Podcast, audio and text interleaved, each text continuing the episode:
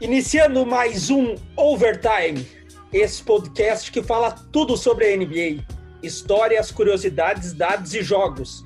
Muitos jogos, porque a NBA tá bombando. Tem jogos todos os dias e nós estamos acompanhando cada um deles. A maior interséries registrada no mundo está em andamento na Disney. E cada jogo uma emoção, porque pode alterar a classificação e os confrontos nos playoffs. É isso, né, Patucci? Como é que tá a classificação? Beleza? E aí, William, beleza? A nossa classificação não tá muito boa, a gente tá desfalcado, aí a gente deve, deve sofrer com os desfalques aí no dia de hoje. É, o, pessoal, o pessoal tá em lesão aí, não pôde acompanhar hoje. É isso aí. Cara, é, tá fantástico, né? A classificação pode mudar a cada rodada. É, embora, o, embora a Conferência Leste ela tenha se mantido é, do jeito que começou a bolha, Milwaukee em primeiro, Toronto em segundo, Boston em terceiro, Miami Heat em quarto, Indiana Pacers em quinto, Philadelphia 76ers em sexto, Brooklyn Nets em sétimo, Orlando em oitavo, Washington Wizards em nono. O Orlando pode passar o Brooklyn, né? eles estão praticamente empatados. E o Washington ficou para trás, dificilmente vai conseguir diminuir a diferença de que ele tem para o Orlando para disputar aquele mini torneio entre nono e oitavo para tentar a última vaga nos playoffs. Imagino que o leste esteja é, finalizado. Certo. E o oeste, como é que tá? O oeste tá uma loucura. O Lakers continua em primeiro, já garantiu a primeira posição, inclusive, na, na conferência, não perde mais essa, essa colocação. É, o Clippers vem em segundo, o Denver em terceiro, mas chegou no Clippers, estão praticamente empatados. E o Jazz tinha perdido a quarta posição, recuperou. Oklahoma em quinto, Houston em sexto, Dallas em sétimo, Memphis em oitavo. A surpresa é o Portland subindo para nono, o San Antonio para décimo e o Sacramento para décimo primeiro, New Orleans em décimo segundo e Phoenix em terceiro. Só que o San Antonio, o Sacramento, New Orleans e o Phoenix eles estão praticamente empatados e eles estão muito próximos do Portland. Então, como ainda faltam alguns jogos, qualquer um desses cinco times pode chegar para disputar um torneio play-in com com, entre nono e oitavo, e hoje o oitavo seria o Memphis, que pode inclusive sair dessa oitava posição em breve. Do jeito que tá, estão acontecendo os jogos e o Memphis está perdendo tudo, não seria uma surpresa o Memphis ficar fora dos playoffs e outros dois entrarem nessa briga. Vai ser acirrada essa final desses últimos jogos aí essa corrida final no, no Oeste. Tá bem interessante. É, e só para falar, esse, a gente tá falando da classificação do dia 6 de agosto, né? E tá tendo jogos ainda, então o Phoenix está jogando, pode alterar essa classificação daqui um pouco. Ah, exatamente. E, e, a gente tem até o dia 15 jogos, né? Então são mais nove dias. É, as equipes estão chegando na metade dos oito jogos que cada um vai ter. Então tem bastante água para rolar embaixo dessa ponte ainda. Eu acho que pode pode ter muita surpresa ainda pela frente. Vai, vai ter bastante emoção, muito mais do que eu tava esperando. Vou te falar bem da verdade, que a gente cravou o Suns como passeador lá e por enquanto venceu as três primeiras que jogou. Exatamente. O San Antonio também a gente tinha cravado como um passeador, embora tenha, tenha perdido uma partida. É, vem jogando muito bem e, e e a vantagem do Memphis ter perdido todas ajuda esses times que estão ganhando subirem e diminuírem a diferença, né? Então, provavelmente não tem nenhum morto no Oeste ainda, ao contrário do Leste, que já está praticamente definido. É, o Memphis está dando chance pro azar aí.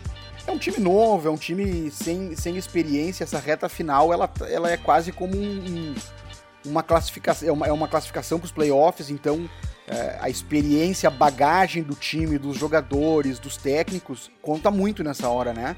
E o Memphis é um time em formação. Eu acho que é um time promissor para o futuro, tá sofrendo com isso hoje. Mas isso vai, vai criar casca para essa gurizada aí para os próximos anos. É bom ficar ligado no Memphis. Já que a gente tá falando da classificação no dia 6, vamos fazer uma retrospectiva desde o dia 1 já que a gente tinha falado só dos jogos do dia 30 e 31. Vamos voltar a semana aí e vamos falar de jogos um por um que a gente achou. E também, se a gente não achou nada, a gente pula. A gente não tem obrigação nenhuma, né? É, é isso aí, concordo contigo.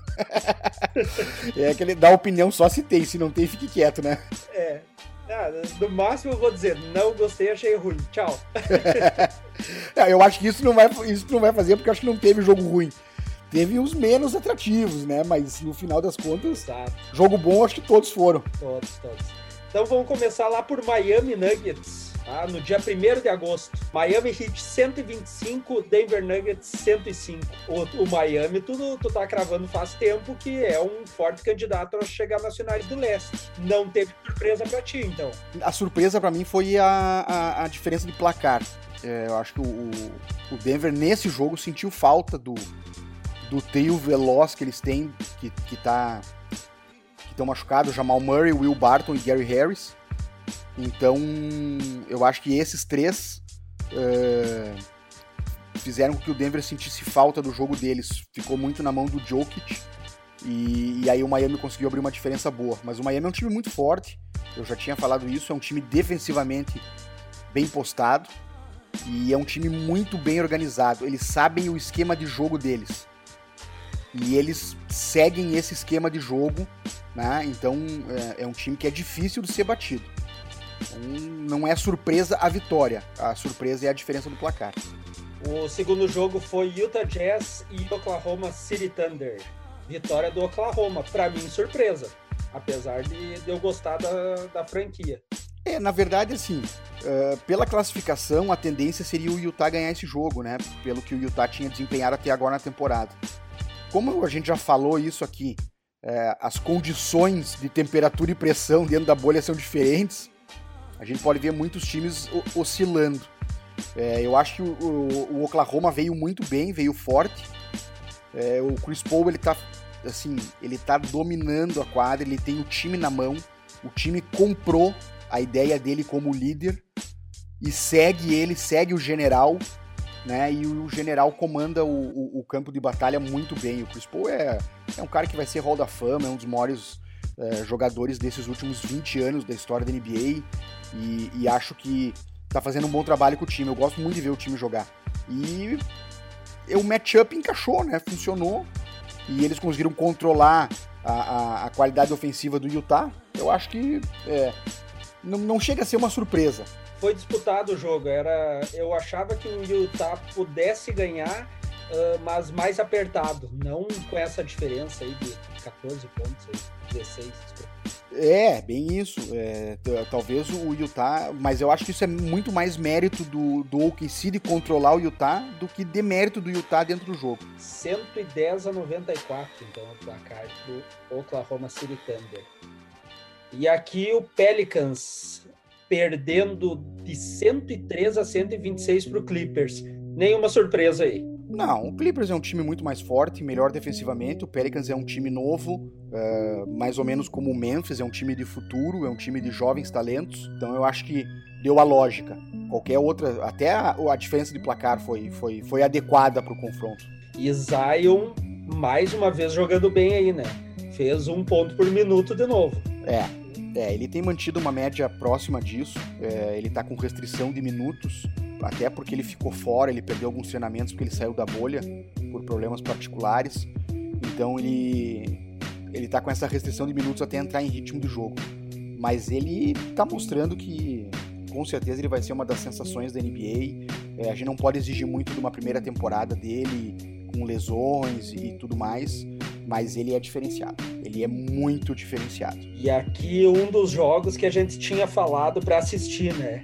Philadelphia 76ers contra o Indiana Pacers. Vitória de por 127 a 121 do Indiana, com destaque para o TJ Warren com 53 pontos. Quinto e o sexto colocado da Conferência Leste, dois times de uma campanha muito parecida. Teoricamente, o plantel do Philadelphia pode parecer mais forte, mas o plantel do Indiana é muito equilibrado. E aí o TJ Warren, que o pessoal do Phoenix deve estar arrependido até hoje, que trocou ele por uma, por uma grana lá, meia boca. O cara entra na quadra e faz 53 pontos, recorde da carreira dele. Fez tudo. fez bola de três, defendeu, fez bola de dois, fez bandeira, sofreu falta, bateu lance livre. Ele tava imparável. Foi sensacional a atuação dele. É, entrou num modo robô, assim, e era sexta atrás de sexta. Foi fundamental para a vitória, né? Foi uma vitória apertada, porque o, o Joel Embiid fez 40 pontos e pegou 20 rebotes na partida. Foi uma atuação é, sensacional do Embiid, que ficou ofuscada pela, pelas, pela atuação ainda mais sensacional do TJ Warren. Sensacional mesmo o jogo é, daqueles que a gente espera ver muitos desses no, nos playoffs. É, e, e tá tendo, né? Tá tendo vários jogos assim. O outro jogaço, né? O outro jogaço para encerrar o dia primeiro aí foi Toronto e Lakers. Uma vitória, vou te dizer, para mim surpreendente do Toronto por 107 a 92 e com a atuação do Kyle Lowry, que a gente vinha falando do cara aqui que não é um franchise player, ele foi lá e venceu o Lakers. Cara, eu, é, o Kyle Lowry é um baita jogador. Ele é um general também dentro da quadra. É, quando a gente diz que ele não é um franchise player, ele não é aquele cara que vai é, fazer o que o LeBron James faz em todos os times dele, que é o dono do time sempre em todos os jogos. É, ele que... não é o cara que vende, né? Não, ele não é. O... Ele não vende. Não, exatamente. É, ele não é o, o, Magic Johnson do Lakers, ele não é o Michael Jordan do Chicago Bulls. Não é um cara que tu quer comprar a camiseta é, dele. Tu não quer comprar a camiseta é, dele. É, ele é um cara que, é, ele, pra, cidade de Toronto, sim, ele é ídolo, tudo, mas ele não é aquele ídolo, né, é, fora do mercado deles. Agora, ele é um baita jogador. Nesse jogo especificamente, ele tomou conta do jogo. Ele ditou o ritmo do time, ele decidia qual era a melhor jogada, ele comandou a defesa, ele cavou faltas de ataque, coisa que ele faz muito bem. É, o Toronto anulou o Lakers. Anulou o Lakers. Não foi um jogador, do, o Toronto anulou o time do Lakers. O Lakers não conseguiu jogar.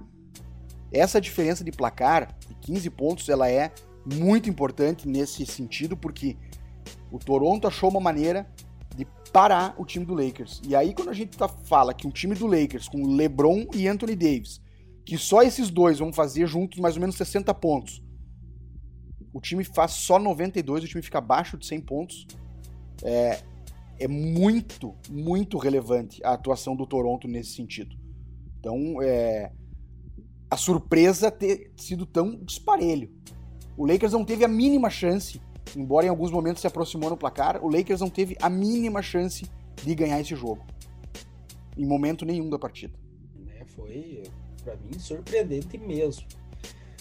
No dia 2 do 8, então, no domingo, a gente teve Washington Wizards 110, Brooklyn Nets 118. Aí uma vaga direta, né? Um confronto direto. É, aqui eu tinha falado no programa passado que uh, tem, vão ter dois jogos entre esses times, né? Esse foi o primeiro. Se o Washington ganhasse os dois, o Washington tinha chance de tomar a vaga do Brooklyn. E era a minha aposta inicial, pelo que eu tinha visto do Brooklyn até então. Mas o Washington é, piorou muito. Uh, o Brooklyn conseguiu vencer e praticamente garantiu é, é, se manter dentro dos playoffs.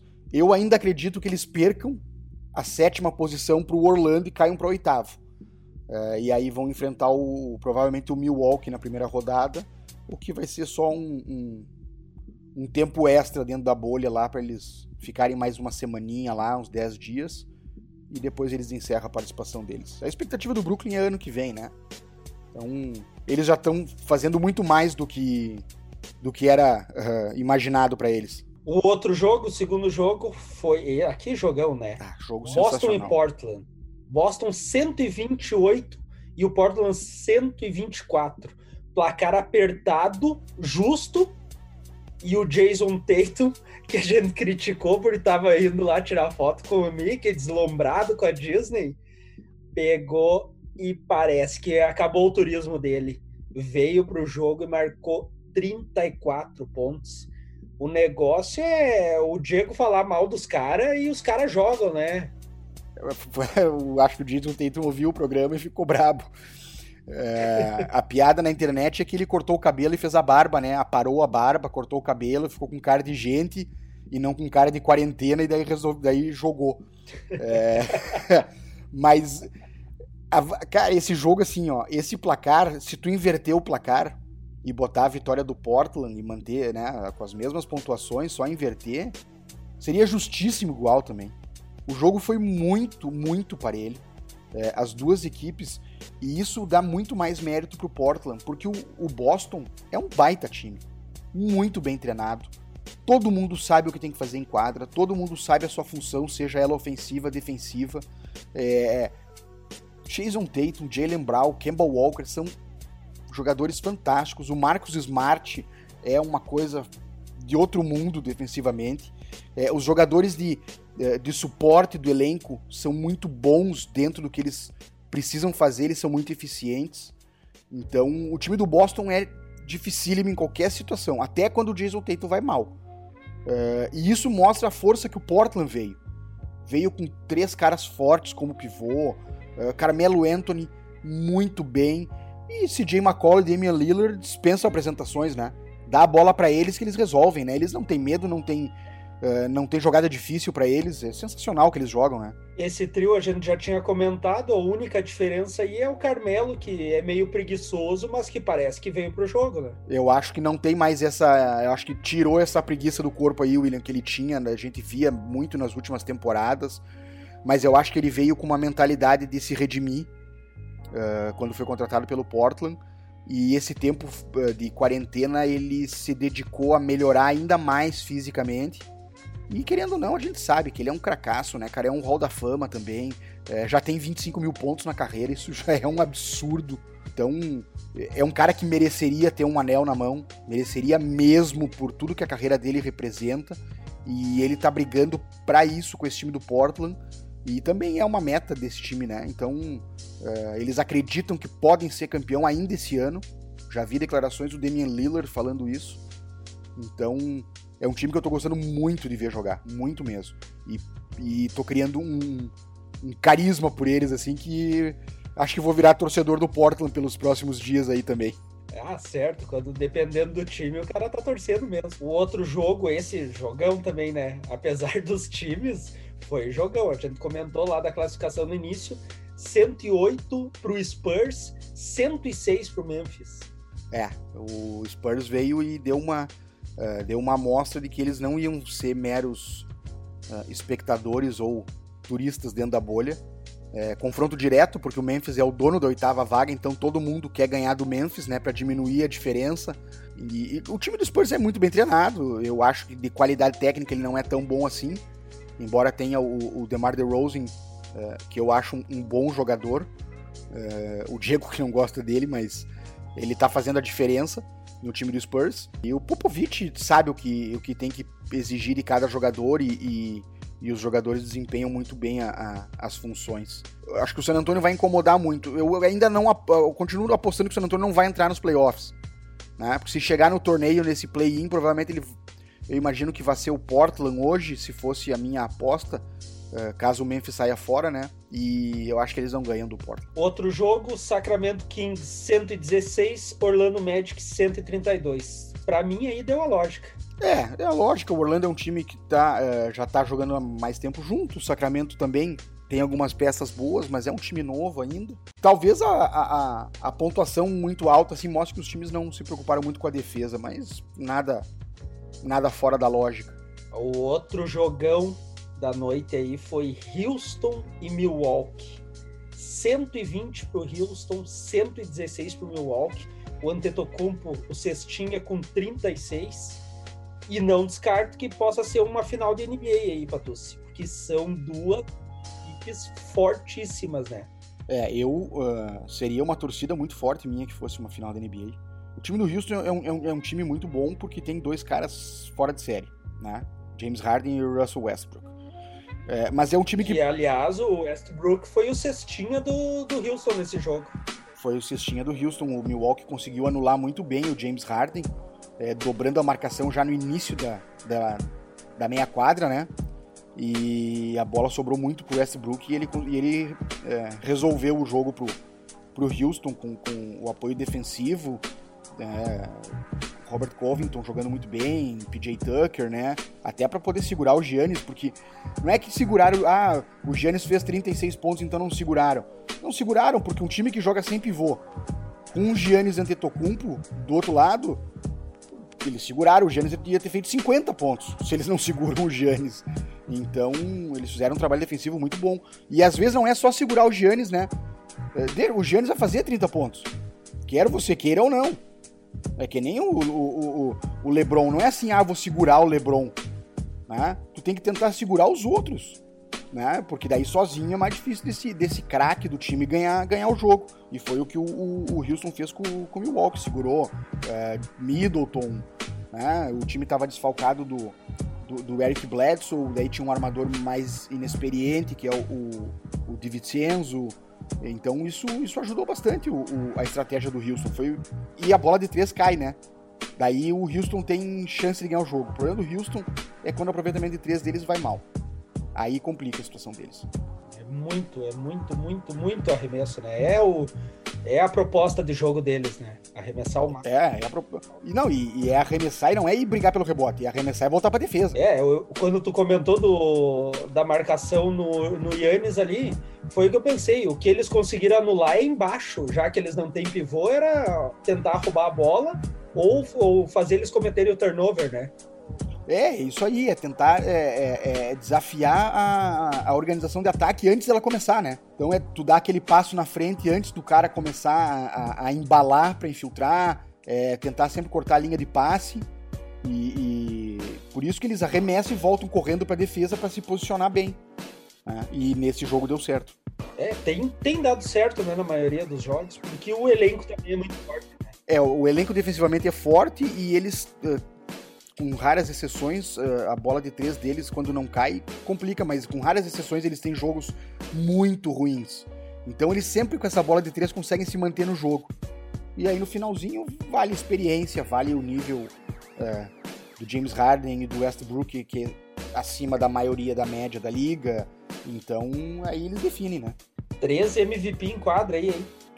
Os últimos três MVPs em quadra, né? Uma pergunta é, curioso o Westbrook é considerado um two-way player? Na minha opinião, não. Ele tem, ele, ele, ele melhorou muito defensivamente nos últimos anos. Ano passado, ano retrasado, ele jogando junto com o Paul George. Isso, é, os últimos dois anos que ele jogou com o Paul George, evoluiu muito o nível de defesa dele. Ele e o Paul George estavam entre os cinco maiores é, roubadores de bola na temporada, jogando juntos.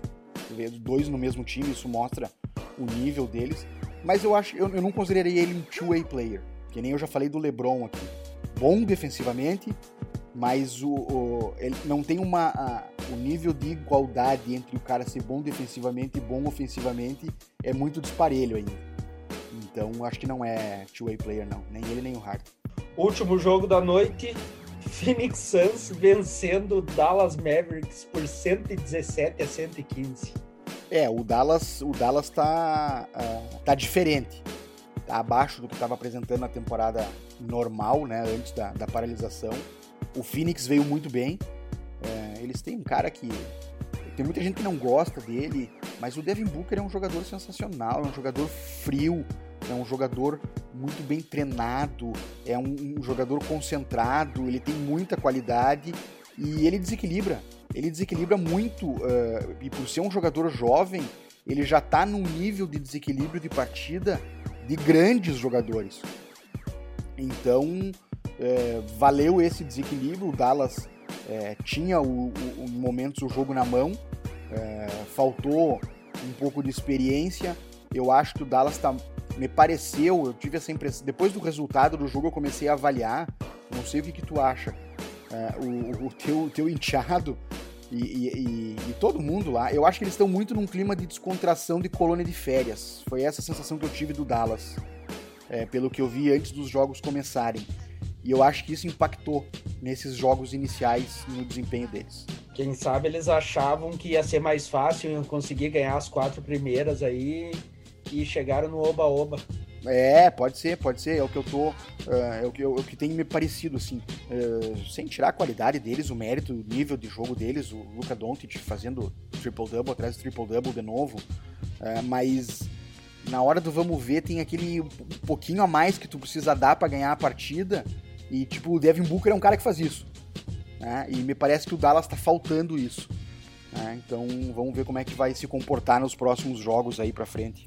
Na segunda-feira, dia 3, tivemos a vitória do Toronto Raptors por 107 contra 103 do Miami Heat.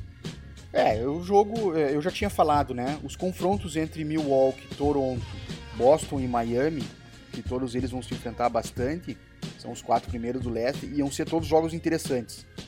Qualquer um dos quatro pode ganhar o jogo. Embora na classificação pareça que o Milwaukee é muito melhor, é, eles têm um equilíbrio muito grande. E são, e, e assim, repito, e pode parecer exaustivo, mas é importante as pessoas entenderem. São quatro times que são bem treinados, que sabem o que tem que fazer dentro de quadra. É, tirando o Miami, que tem um plantel mais renovado, né? Os outros três têm um plantel que já joga junto, os jogadores se conhecem, e isso faz muita diferença. E eu acho que os quatro técnicos, é, a gente pode colocar eles como dos quatro melhores é, da NBA aí, junto com, obviamente, Greg Popovich, né? É, eu gosto muito do, do Mike Malone do Denver e do e do Billy Donovan do, do OKC, mas esses quatro técnicos eles estão entre os, entre os melhores, é um, um nível muito alto. Então isso, isso conta muito para o desempenho do time. E o Toronto mostrando por que, que é o, o, atual campeão. Aí o Kyle Lowry não foi destaque, foi o Fred Van Fleet, outro baixinho, que comeu a bola, que vem crescendo muito depois das finais do ano passado. É, ele era um jogador de. É, eu não sei se tu acompanhou, se tu lembra. Ele era um jogador reserva entrava no jogo, jogava bem, tinha um bom arremesso, mas ele cresceu em nível de jogo nas finais do ano passado, em determinados momentos que o time precisava de um desafogo, que o Kawhi estava bem marcado, ou que o Kyle Lowry estava bem marcado, e surgiu o Fred Van Fleet. E ele agora assumiu a posição titular no lugar do Kawhi, e ele entendeu o papel dele e ele evoluiu no jogo dele. Hoje ele tem uh, não só um arremesso de três perigoso, mas uma infiltração muito forte, é, ajuda na armação do time. É um jogador bacana de ver jogar. Eu, para mim, era o gordinho amigo da gurizada ali, que, ah, vem que tu é gente boa. E aí o cara vai lá, 36 recorde da carreira. É, mas eu acho que ele começou assim o ano passado. Ele entrava do banco, tipo assim, ah, é o amigo da gurizada, vamos botar jogar, ele joga direitinho. E ele foi jogo a jogo evoluindo, principalmente nos playoffs. E é aí a gente vê do que, que um jogador é feito. Um jogador que joga nos playoffs, é, ele tá acima da média dos outros. Jogar na temporada regular, todo mundo joga. Nos playoffs é que a gente separa os homens das crianças na NBA. E aí, quando um cara mostra, ele mostrou nos playoffs do ano passado e tá mantendo né, isso nessa, nessa temporada. Prova que ele é de muita qualidade e não é só o, o gordinho amigo da galera, que tu disse. É. É, quem sabe ele emagreceu e, e, agora ele não é mais o gordinho amigo, agora ele é, ele é, ele é uma das primeiras escolhas ali na divisão do time. É, isso aí. É isso aí. O outro jogo de destaque foi Denver derrotando o Oklahoma no overtime por 121 a 113. E o Michael Porter Jr., que não apareceu lá na primeira semana, nos quebrou no bolão e foi lá e fez 37 pontos. Cara, esse guri, a história dele é muito interessante. Ele foi draftado há dois anos atrás, machucado, com uma lesão na coluna, com uma lesão nas costas. Ele jogando no high school, antes de entrar na universidade, ele era o melhor jogador dos Estados Unidos no high school. Ele só entrou na universidade porque ele não poderia participar do draft sem ter passado pela faculdade, mas ele jogou quatro jogos na faculdade por causa de lesão. Esses jogos foi só para ele garantir que ele podia entrar no draft. Ele entrou no draft, foi draftado depois da décima posição, que o normal seria ser entre as cinco primeiras, se ele tivesse saudável. Ninguém apostou nele, o Denver apostou. Deixou ele um ano se recuperando. E ele começou vindo do banco esse ano. Com essas lesões que o Denver teve, surgiu a oportunidade de ele começar o jogo. E aí, cara, ele mostrou quem é Michael Porter Jr que quem já acompanha basquete há mais tempo, é, quem acompanha, como eu uh, não acompanho tanto como a NBA, mas eu acompanho o basquete universitário e até um pouco do high school, eu já conhecia ele e não é surpresa para mim. Surpresa pelo momento, né? É um momento de adversidade que a gente não esperava, mas não pelo, pelo que ele fez. E eu acho que isso só mostra o que ele vai continuar fazendo ao longo da carreira dele aí, se ele conseguir se manter saudável. E o OKC é um time difícil de enfrentar. O jogo foi para prorrogação e nessa prorrogação aí o detalhe falou mais alto. E aí no detalhe o Denver ganhou. Mas também é um jogo que podia inverter o placar, que não ia ser injusto de maneira nenhuma. Vamos torcer para ele se manter saudável, porque mantém o nível da NBA, né? Mantém o nível e é uma das jovens promessas para o futuro da NBA aí, junto com outras tantas que a gente já tem, né? É mais uma que a gente pode começar a considerar. Indiana Pacers 111, Wizards 100. TJ Warren, dono do Indiana, o Oladipo não jogou nesse jogo, foi poupado. Nada de anormal. E o TJ Warren, de novo, uma baita de uma do, do, de, uma, de uma apresentação, 34 pontos, 11 rebotes, é, dominou o jogo de novo, está sendo o líder do time do Indiana. Memphis Grizzlies perdeu de novo, como a gente falou lá no início na classificação, que eles perderam as quatro até agora, e o Pelicans 109, Zion jogando bem de novo. É, a única vitória do Pelicans por enquanto, duelo Zion e Jamoran, os dois que estão disputando o prêmio de novato da temporada, e por mais que o Zion jogue muito e mereça, eu acho que é injusto ele ganhar, porque ele jogou pouco e o que o Jamoran fez foi fantástico ao longo dessa temporada. É, eu acho que seria injusto dar para o Zion uh, por esse motivo. É, mas é um jogo que podia inverter placar também, que não teria muita diferença. São dois times jovens, dois times inexperientes, e aí erraram muito ao longo do jogo. E no final, aquele que errou um pouquinho menos ali ganhou de destaque assim apenas o duelo entre os dois, que provavelmente vão ser dois dos grandes jogadores do futuro da NBA aí também. E aqui um jogo bom e vou te dizer, surpreendente. O Philadelphia ganhando de 132 a 130. Eu achava que ia ser um placar muito mais elástico. Cara, o Philadelphia acertou uma bola de três no final ali que botou uma pressão no San Antonio e aí conseguiu, conseguiu ganhar o jogo ali. O, o Milton, jogador do Philadelphia, meteu uma bola de três nos últimos segundos. É, o San Antonio não conseguiu é, no ataque seguinte buscar o jogo e, e, aí fica aquela coisa de faz a falta para parar cronômetro e tal. E aí o Philadelphia se manteve na liderança e ganhou. É, foi um jogaço apertadíssimo, disputado. O Embiid se destacando pelo, pelo Philadelphia, o, o DeMar DeRozan é, se destacando pelo San Antonio. É, o, o que eu acho do Philadelphia é que o Philadelphia, mesmo tendo ganho esse jogo, é, o Philadelphia tem um problema, eu já falei isso aqui eu vou repetir. O problema do Philadelphia é que não dá para jogar mais Ben Simmons e Joel Embiid juntos. É, eu acho que eles têm um problema de relacionamento que tá cada vez pior. Inclusive teve imagens, né? Imagens disso. Não, o, durante o, o jogo. Tem, um, tem, um, tem uma hora que estão filmando o Embiid indo pro banco de reservas, o, eles passam um do lado do outro e eles não se cumprimentam né? Uh, o Embiid bateu boca com um outro jogador. Tem algum problema de vestiário muito grande. Eu acho que o Embiid vai acabar saindo do Philadelphia, tá? Uh, se alguém vier com uma proposta muito boa, porque o Ben Simmons tem um contrato longo e caro. Ninguém vai querer pegar o Ben Simmons. Uh, o Philadelphia acabou renovando com ele, fazendo um contrato extenso e de valor bem alto na última no, no final da, da temporada passada. Então é bem possível que o Embiid saia, porque o time acho que não vai ser campeão a ponto de manter, né? Mas o time vai perder muito mais com a série do Embiid do que se fosse o contrário. Né? E agora a gente já ficou sabendo que o, o Ben Simmons está machucado e não tem previsão de retorno. Eh, vamos ver como é que o time de Philadelphia vai, vai jogar. Se vai melhorar por causa do relacionamento ou se vai piorar porque não vai ter um armador para comandar o time. É uma incógnita. Último jogo da segunda-feira, Lakers e Utah Jazz. 116 Lakers, 108 Utah Jazz. Deu a lógica, uh, embora o Utah vendeu cara a derrota, porque é um time bem organizado, é um time que tem uma defesa forte, uh, mas o Lakers jogou dentro do que o, o normal deles, controlou o placar e, e, e venceu uh, com uma certa tranquilidade, assim. Acho que não é, é nada absurdo a gente imaginar que se possa acontecer um eventual confronto entre eles, não vai ser essa a, a, a tônica do, do, do a tônica do, do confronto dos playoffs. Pulamos o dia, vamos para terça-feira. Brooklyn Nets ganhando surpreendentemente, quebrando todo mundo no bolão, 119 a 100. é, Esse jogo não dá para contar. O Philadelphia.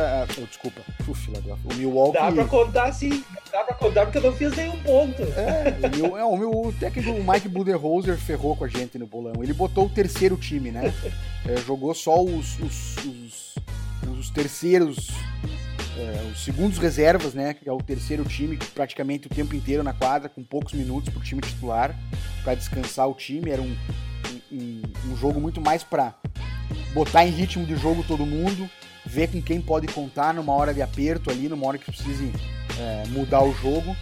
Então foi só um, um teste que assim estava disposto a pagar o preço da derrota.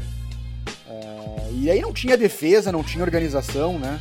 Mostrou um pouco da qualidade dos reservas do Nets também, né? É, o, o time do Nets é um time que ele vai ser completamente. Ele, ele, é um time completamente desfigurado do que ele vai ser. Né?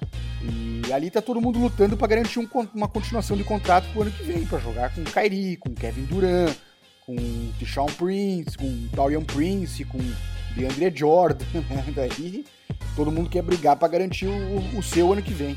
Aquele cara arremessador de três que foi campeão, ele é do Nets, né? O Joe Harris é, mas ele tá, tá, tá arremessando menos, ele tá bem abaixo do normal dele. É um dos, vamos dizer assim, veteranos do time, né? Dos, dos que estão na bolha, né? Um outro jogo bom, Dallas Mavericks contra o Sacramento Kings no overtime deu Dallas Mavericks, 114 a 110. É, aí a força, a força do, do Dallas é, é, é maior que a do Sacramento, embora o Dallas sofreu é, durante o jogo, né? Foi para prorrogação e daí na prorrogação o Dallas conseguiu é, impor a sua melhor qualidade é, do que do Sacramento e, e, ganhar o jogo. Mas isso mostra muito mais a dificuldade que o Dallas está tendo do que qualquer outra coisa, né? Teoricamente esse jogo era um jogo que o Dallas ter ganho de uma maneira mais fácil ainda no tempo normal. Né? Foi, foi pro overtime e aí ganharam, mas isso mostra que o Dallas está tá desequilibrado. O, jogou bem o Porzingis, jogou bem o, o Luka Doncic e mesmo assim tiveram que ir para prorrogação, né? Para o overtime. O terceiro jogo aqui de novo, né? O Devin Booker no clutch 117 a 115 no Clippers com marcação de Kawhi Leonard e Paul George. É, cara, quem não viu esse jogo e não viu esse lance tá perdendo um dos maiores arremessos da temporada, é, com certeza um dos maiores arremessos da década. O cara fazer um arremesso no estouro do cronômetro, com o jogo empatado, com a marcação dos dois melhores jogadores de defesa da liga em cima dele, a frieza, é, quem é, olhar em câmera. Essa aí vai para DVD. Ah, essa tem que ir para DVD. Essa aí não tenha dúvida. essa aí ele garantiu a carreira dele uh, por, por 20 anos na NBA depois desse é, arremesso. É, esse arremesso dele foi sensacional. É, vale a pena assistir. E uma surpresa, porque o time do Clippers é muito mais forte que o time do Phoenix, mas o time, o time do Phoenix jogou muito bem, soube controlar o time do Clippers. Uh, o percentual de arremesso do Clippers ficou um pouco abaixo do que o normal também. Isso, isso ajudou um pouco, né, a, a ao time não talvez não dar uma, uma ampliada no placar em determinados momentos, né? É, o Paul George arremessou para 35%, os arremessos de quadra 14% de 3. É um, é um, um aproveitamento muito baixo para o normal dele. E como ele é um cara que tem a bola na mão muito tempo, né? menos que o Kawhi, mas ainda assim muito tempo, o cara fazia um de sete dos três. É, isso aí atrapalhou o desenvolvimento do jogo do, do Clippers e o Phoenix se aproveitou disso. E aí chegou no final vivo e a última bola sobrou para eles. E aí eles têm um cara que tem condição de fazer essa última bola. E a gente vai ver muito pela, ao longo dos próximos anos o Devin Booker fazendo essas bolas no final do jogo. Pode ter certeza disso. E eu quero fazer um destaque aqui, William, quem não quer ver é o Clippers, porque eu vi um vídeo que ele tá acabando com o Clippers. É, ele sempre fecha o jogo contra o Clippers. É, ele, ele já tem histórico contra o Clippers, né? Mas eu quero fazer um destaque aqui, cara, porque o time do, do, do Phoenix é, é, um time que teve nos últimos anos, principalmente desde que o Devin Booker foi draftado, uma constante troca de técnicos e de general managers. Se eu não estou enganado, eu não quero falar bobagem aqui, mas eu acho que em cinco anos foram uh, cinco técnicos e três general managers que passaram pelo Phoenix. Parece futebol aqui no Brasil? Exatamente. Então esse rapaz, esse Devin Booker, ele tá tendo uma instabilidade para poder jogar. Imagina se ele tivesse num time organizado e estável. Então eu acho que o, o Phoenix achou um técnico para isso. Monty Williams, ex-jogador da NBA, tem uma história de vida que a gente pode inclusive falar depois no, em algum dia no Step Back. É uma história de vida emocionante a dele. É, depois que ele parou de jogar e até voltar para as quadras agora como técnico do Phoenix, ele está fazendo um trabalho sensacional. Acho que se derem condição de ele continuar faz, trabalhando assim, a gente vai ver boas coisas no Phoenix aí no futuro também. Legal, fiquei curioso para saber essa história do cara, mas vamos guardar. Orlando Magic 109, Indiana Pacers 120. Preferia preferia um placar mais apertado aí. É, mas a gente pode dizer que foi Orlando Magic 109 e TJ Warren resolvendo o resto, né? De, de novo, novo, terceira partida seguida. Se o, se o Devin Booker bota a bola embaixo do braço e diz assim, o Phoenix vai ganhar porque eu mando aqui, o TJ Warren tá fazendo isso. 32 pontos na partida.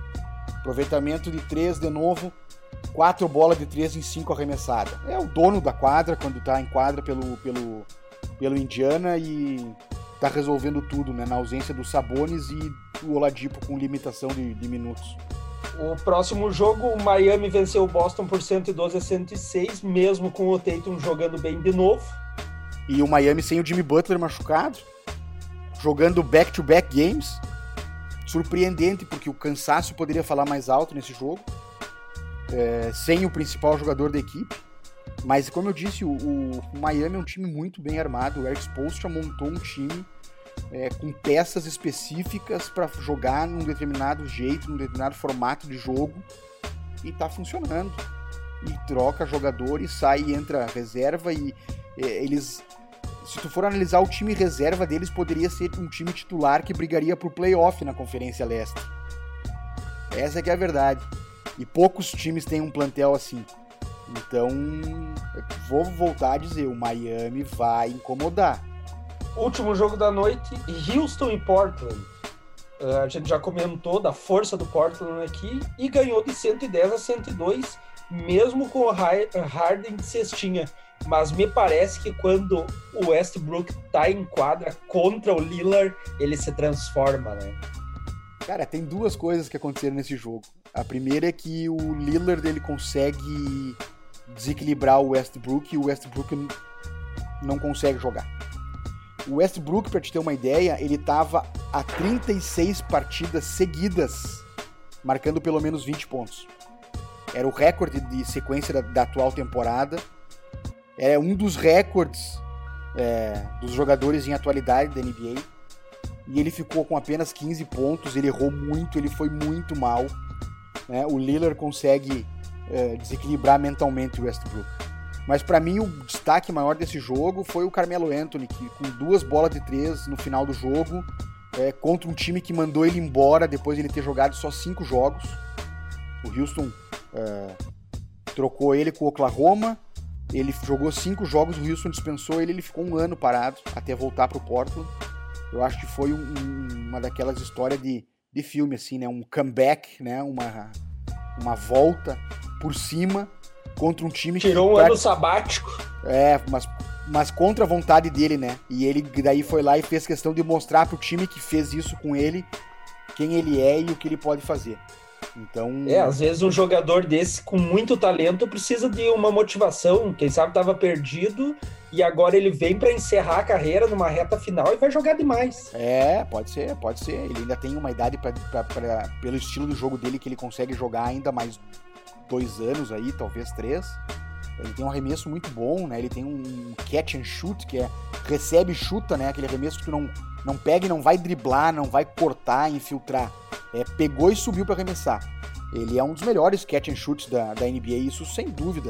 Ele tem condição de jogar ainda mais um tempo e se ele tiver motivado, ele vai, vai incomodar e o Portland vai ser muito feliz com essa contratação dele. Na quarta-feira, dia 5, começaram os jogos do Memphis e Utah. O Utah ganhando 124 a 105 a 115 do Memphis. Tudo normal, Memphis perdendo todas, Utah um time chato, quarto colocado no Oeste, um time que é brigador, que é difícil de, de ser vencido. Deu a lógica. Segundo jogo, 76ers ganhando de 107 a 98 do Wizards. E eu não sei da onde que tu tirou esses 98 para botar no bolão. É, é, é muito conhecimento e muito estudo. Na verdade foi sorte, cara, porque como o time do Wizards é um time fraco, eu imaginei que o, o Philadelphia fosse arrebentar com eles. A surpresa para mim foi o Philadelphia ganhar por essa diferença pequena. É, eu imaginava que o Philadelphia fosse jogar muito melhor. E aí deu sorte. Né? E a diferença que eu tinha no bolão estava diminuindo, ela passou a aumentar de novo e tô dando uma sobrada aí de novo. te, sal, te salvou esse, esse placar do Isa. Posso continuar com as consultorias de bolão para quem precisar. Ó, oh, eu acho que eu peguei uma consultoria tua, porque eu tô indo bem agora. Tu tá em segundo, tu chegou perto aí, tá, tá. Acho que tu andou me ouvindo no podcast da semana passada. Ah, tu ofereceu consultoria, eu aceitei. O terceiro, o terceiro jogo, Denver Nuggets 132, Spurs 126. A lógica também, né? É, deu a lógica, uh, embora isso mostre que o Spurs veio para incomodar, né? Não veio para passear. Veio para incomodar, veio para buscar a vaga mesmo, ao contrário do que a gente imaginava antes do início dos jogos, e vendeu caro, né? Foi no final do jogo. A gente sabe do, da qualidade do Denver, né? Do Nikola Jokic, mas o Michael Porter Jr. teve uma atuação fantástica de novo, 30 pontos, 15 rebotes, é, dois jogos seguidos e 30 pontos para eles, para ele que está iniciando a carreira dele, isso é muita coisa. Se eu não me engano, é o primeiro novato da história do Denver a fazer uh, dois jogos de 30 pontos seguidos, assim. Eu li alguma coisa nesse sentido. Então, quer dizer, é um, um, um, um cara que veio desafogar um pouco o Jokic com... Porque o Denver tem muito desfalque. Né? A gente imagina que esses desfalques devam retornar em breve, mas saber que tem um cara mais no plantel que a gente não imaginava ajuda bastante o time, né? É, o Jokic não tem aparecido muito, né? Tá ali nos bastidores, ajuda muito o time, mas não tá sendo destaque como a gente imaginava, né? É, ele é um facilitador, né? Mas o estilo de jogo dele funciona muito bem com o Jamal Murray. Talvez por isso que ele esteja aparecendo menos. Quando ele e o Jamal Murray jogam juntos, é, potencializa o estilo de jogo dele, pelo estilo do Jamal Murray. Como hoje o Denver está com jogadores de características diferentes, eu acho que talvez por isso a gente não esteja. O, que o Jokic não esteja chamando tanta atenção. Mas ele está entregando o que ele entrega. Né? Ele está sempre com double-double, é, beliscando triple-double. Então ele só está menos. É, mais discreto na quadra. Mais eficiente ele continua igual. O outro jogo aqui, o Lakers já debriou porque tinha garantido o primeiro lugar no Oeste perdeu de 105 a 86 para o Oklahoma City Thunder. Mas o Chris Paul jogou demais de novo. Ele jogou mais do que no jogo anterior. O Chris Paul mostrou que dá para considerar ele como um dos melhores armadores da NBA atualmente. Com 35 anos de idade, ele está jogando muito basquete uma coisa que eu acho curioso do Chris Paul, eu sempre gostei muito dele, desde a época que ele jogava no New Orleans Hornets, né? E depois foi pro, foi pro Clippers e depois foi pro Houston. O tempo dele no Houston, se a gente for olhar as imagens, William, eu não sei se tu acompanhava muito NBA nessa época, ele era um cara brabo, era um cara irritado, era um cara. Sabe, parece aquele, parecia aquele adolescente rebelde. Tudo na quadra irritava ele, tu via pela, pela cara dele, pelas atitudes dele. Hoje, fora. Sabe o que, que me lembra essas características que tu tá falando? É. O Jason Kidd quando foi pro New Jersey Nets.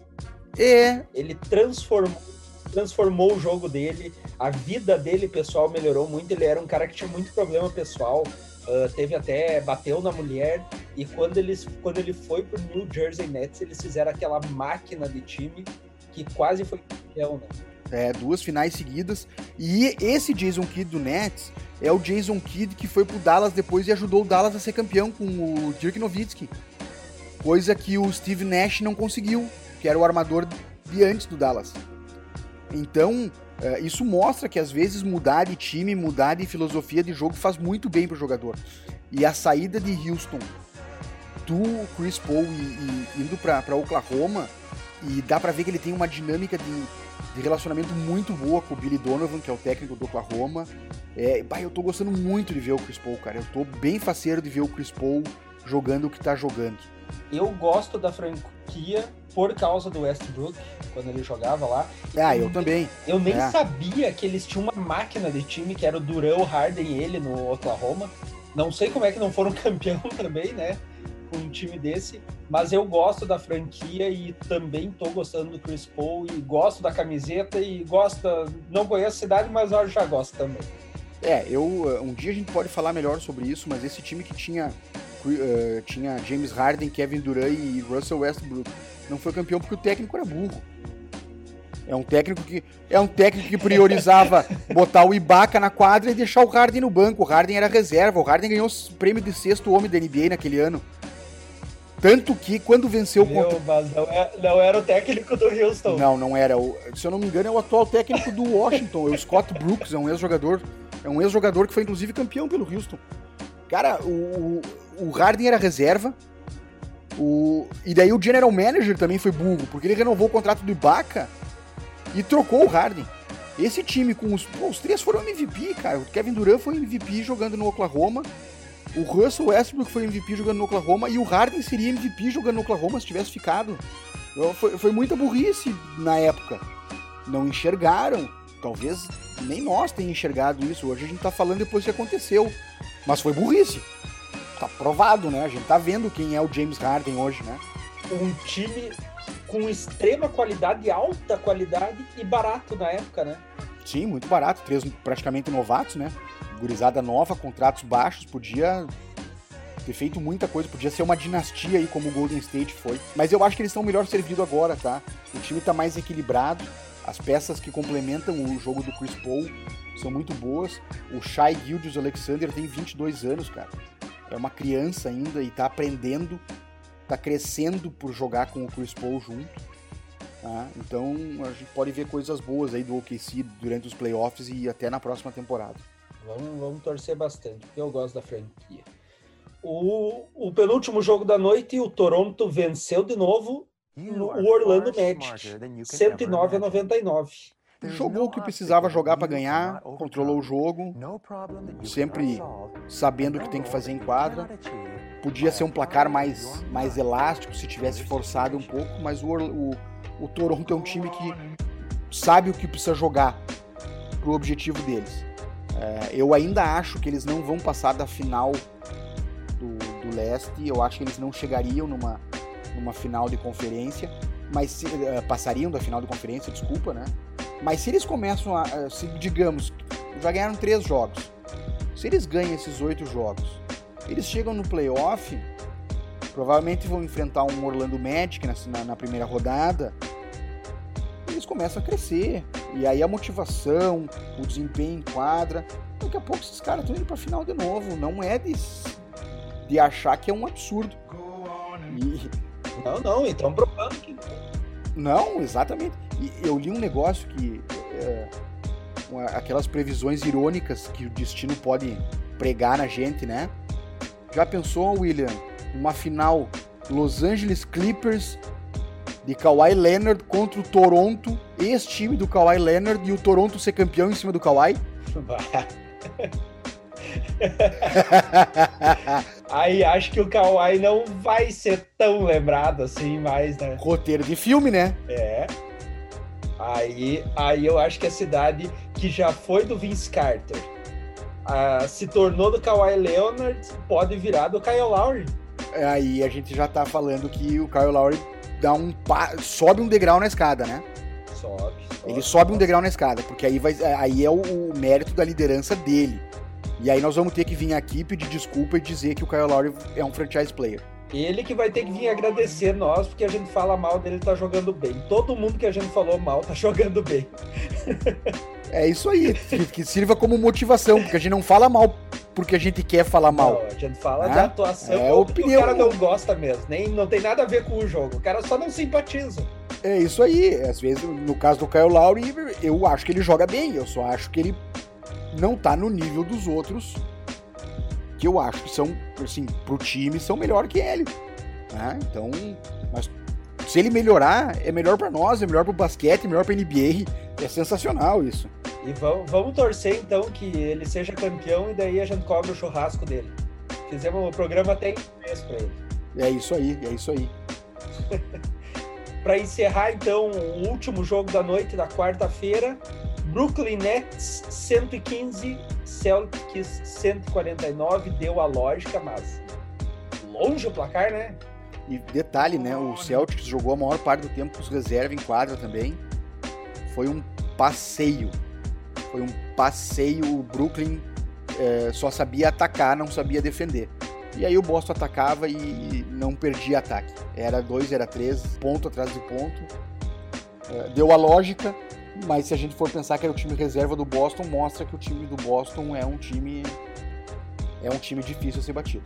Então a gente encerra hoje o programa com todo esse pessoal participando, mas na verdade a gente tem 100% das pessoas que assistiram o Jordan jogando desse programa, né, Patus? Ah, sem dúvida, né? A gente cresceu nos anos 90 assistindo o Jordan. Me lembro do Luciano do Vale narrando e eu assistindo na Bandeirantes, que era o único lugar que, que passava. É isso aí. Então vou contar uma história aqui para encerrar o programa. O primeiro jogo que eu assisti na minha vida da NBA, eu já tinha ouvido falar de NBA, mas a gente imaginava uma coisa muito distante, né? Ah, não tinha celular, não tinha internet, não tinha uh, quase ninguém. Computador não era uma coisa que todo mundo tinha em casa, né? Era tudo mato ainda. Era, tu... era tudo mato. Era tudo mato.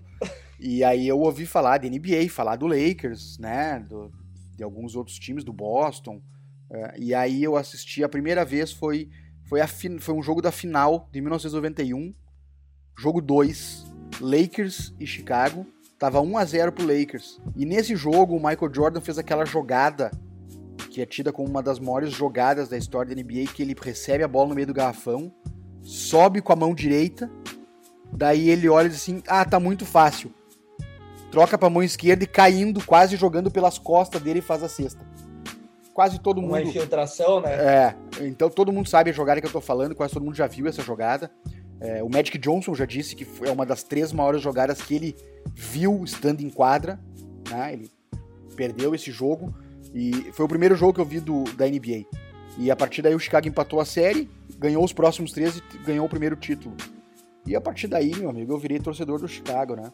O pessoal ouve eu falar que tô torcendo pro Houston, pro Miami, é porque o Chicago tá ferrado, né? O Chicago tá numa reformulação gigantesca e não vai me dar alegria por um bom tempo.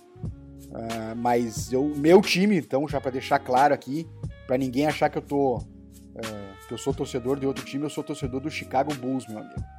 Difícil a nossa geração não, não ter torcido pro Chicago Bulls, né? Até quem não conhece basquete sabe quem foi o Chicago Bulls. Eu tinha boné, tinha camiseta, tinha muita coisa do Chicago Bulls. É, eu nem vou, eu nem vou falar sobre ter essas coisas aí, senão nós vamos precisar fazer um programa novo só para isso. Beleza, então vamos encerrando esse programa. Uh, tá tendo jogos, né? O dia inteiro, a partir das duas e meia da tarde, tem jogos para assistir. Quem puder assiste, nós vamos continuar fazendo análise, dando os resultados e criticando os jogadores só para ver se eles estão nos escutando mesmo, né? É isso aí. E garantir o bolão. É né? isso aí.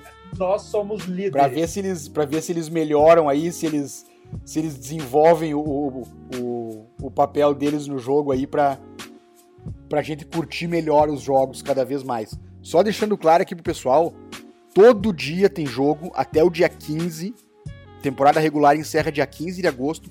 Seis jogos por dia tem muita NBA para assistir. Tem muito jogo para nós apostar, muito cara para nos quebrar. E vamos lá. Até semana que vem. Um abraço.